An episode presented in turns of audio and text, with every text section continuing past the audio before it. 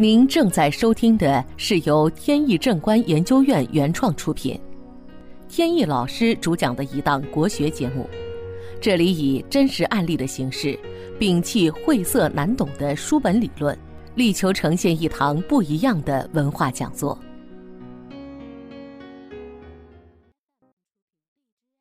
在上一期节目呢，讲到了有关呃韩国总统府青瓦台的风水的问题。听完节目以后呢，有一位听众就从网上给我提问题。他的工作呢是做房地产方面的，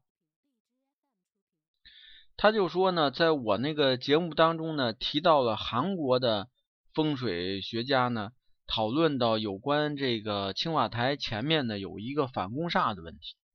那么我在节目当中呢，就说了一下我对青瓦台风水的理解。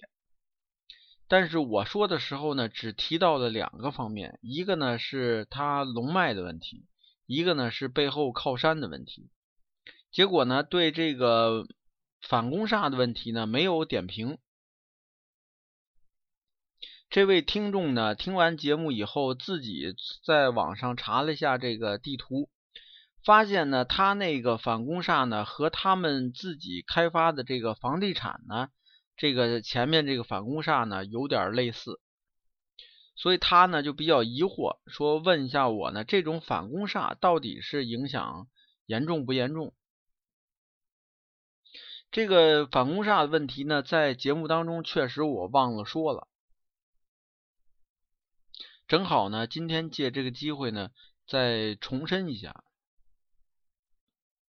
就是青瓦台门前这个所谓的反攻煞呢，在我这儿看来，它不是真正的反攻煞，所以呢，对风水呢没有明显的影响。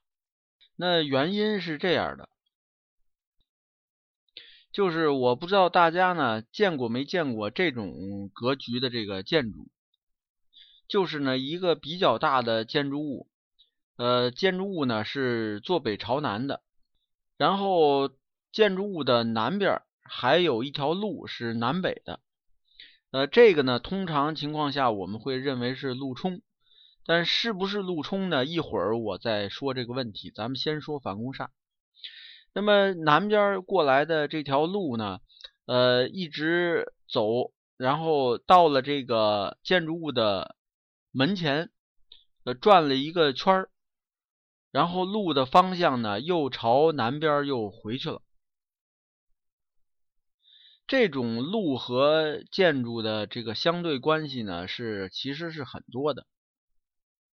这个呢，确实是在建筑物门前呢形成了一个反弓的形状，但是这个不算反弓煞，因为这个路呢是从南边来，转了一圈以后又回南边去，又顺着原路又走了。真正的反弓煞呢，应该是这个门前的这个路呢是东西的。到了我的门前，呃，稍微的有一个弯儿，弯的这个弧度的外沿呢是朝向我的，这个才叫反攻煞。再说刚才那个貌似路冲的那条南北的路，那个呢也不算路冲。真正的路冲呢，是这条路呢直直的向我这个建筑物插过来，而这条路呢，在我的门前转一个圈又转走了，这个不算。很多机关单位或者是大的公司呢，它都会在门前呢有一个喷泉，或者是一块这个圆形的草坪，这个道路呢。沿着这个草坪呢转一圈就转走了，这种呢是非常常见的。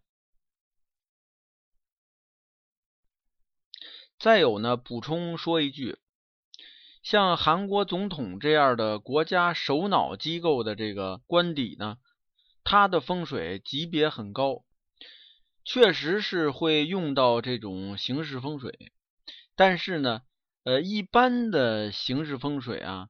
对这种建筑物的影响呢是很有限的。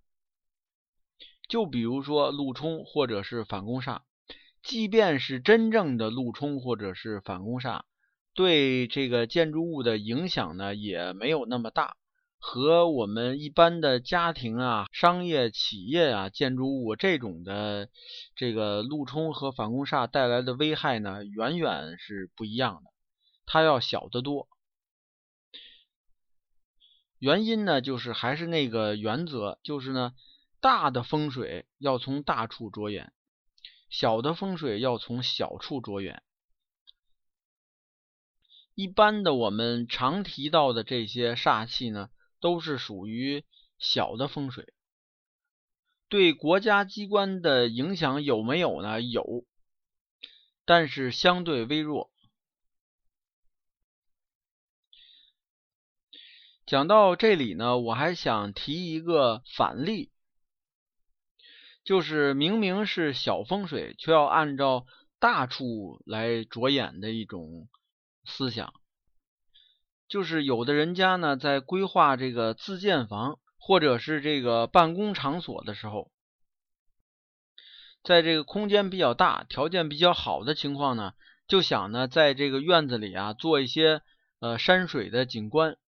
在做的时候呢，一些人呢就会提出一个要求，必须呢在这个院子里呢是这个假山啊一定要在西边，这个流水呢一定是从西往东流的。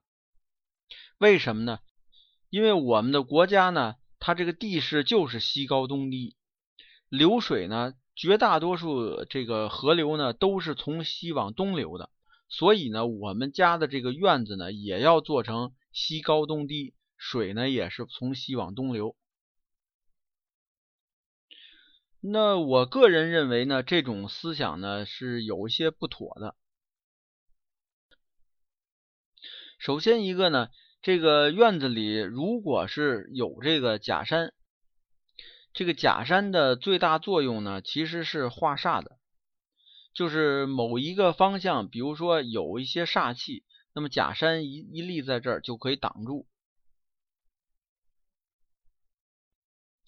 再有呢，也可以起到泰山石敢当的作用，也就是起镇宅的作用。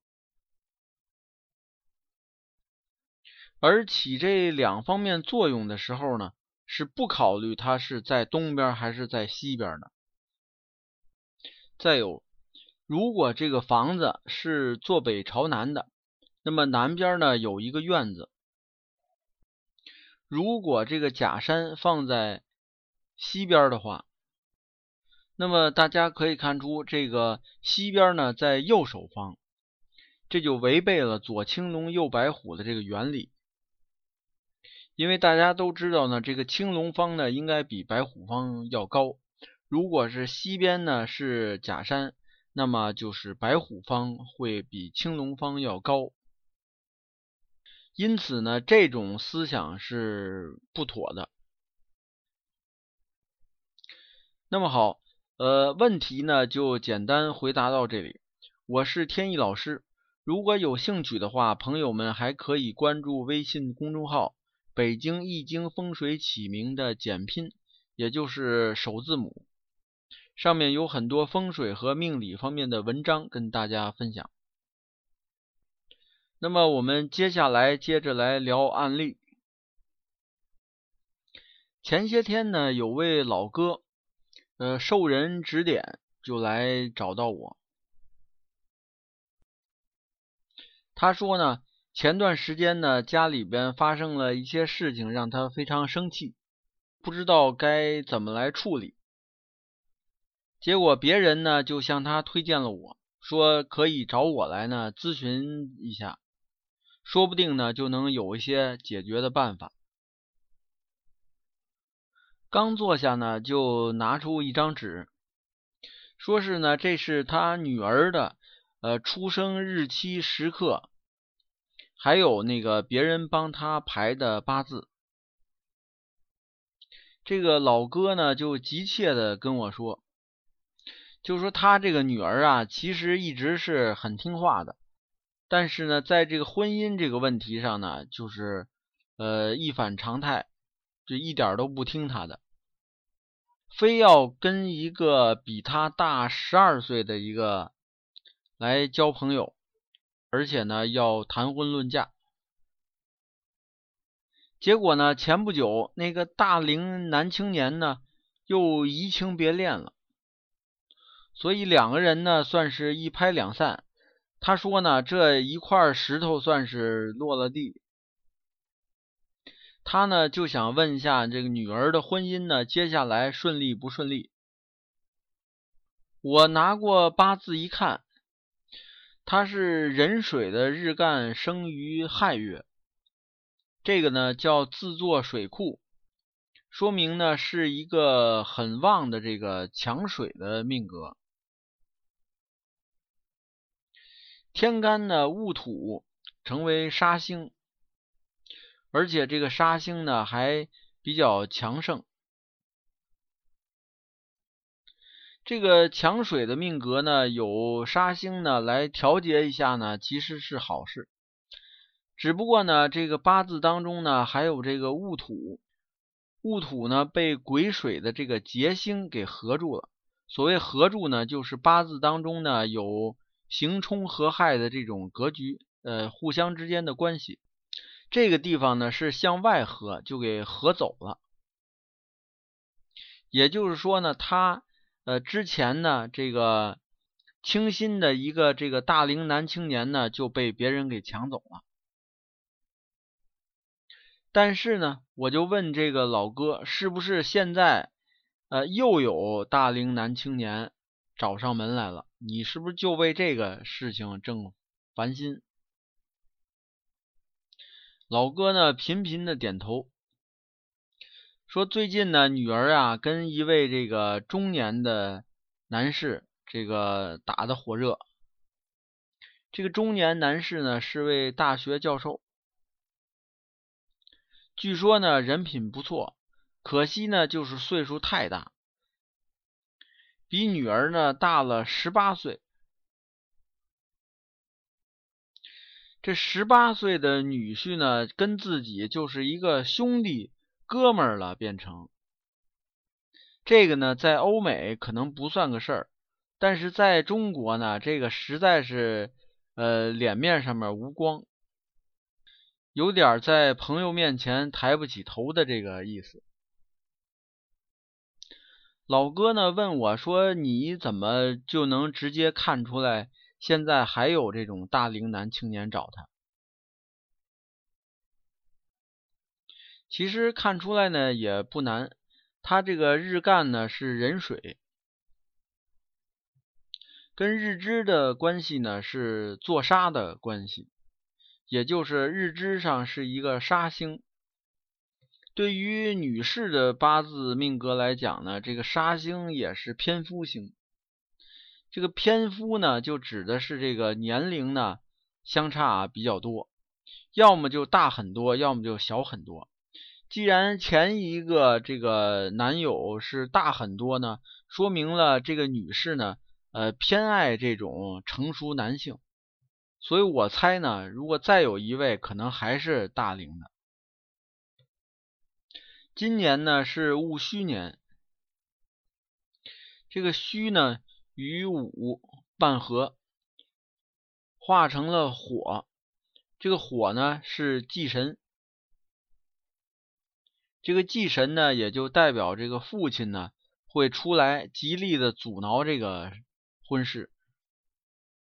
我就劝这位老哥，很多事情呀必须想开点。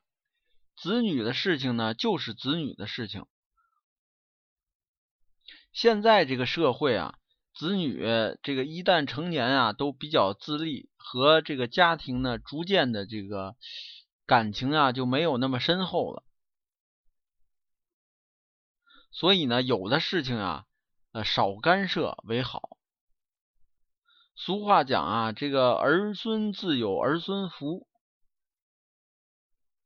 即便是找一个说各方面作为父亲都很满意的一个，最后合不合适，不是还是女儿说了算吗？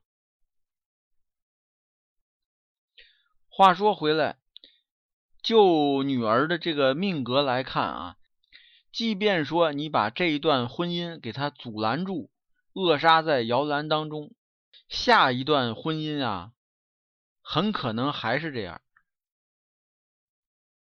因为命中的偏夫星呢，基本上已经是固定的了，没法改变。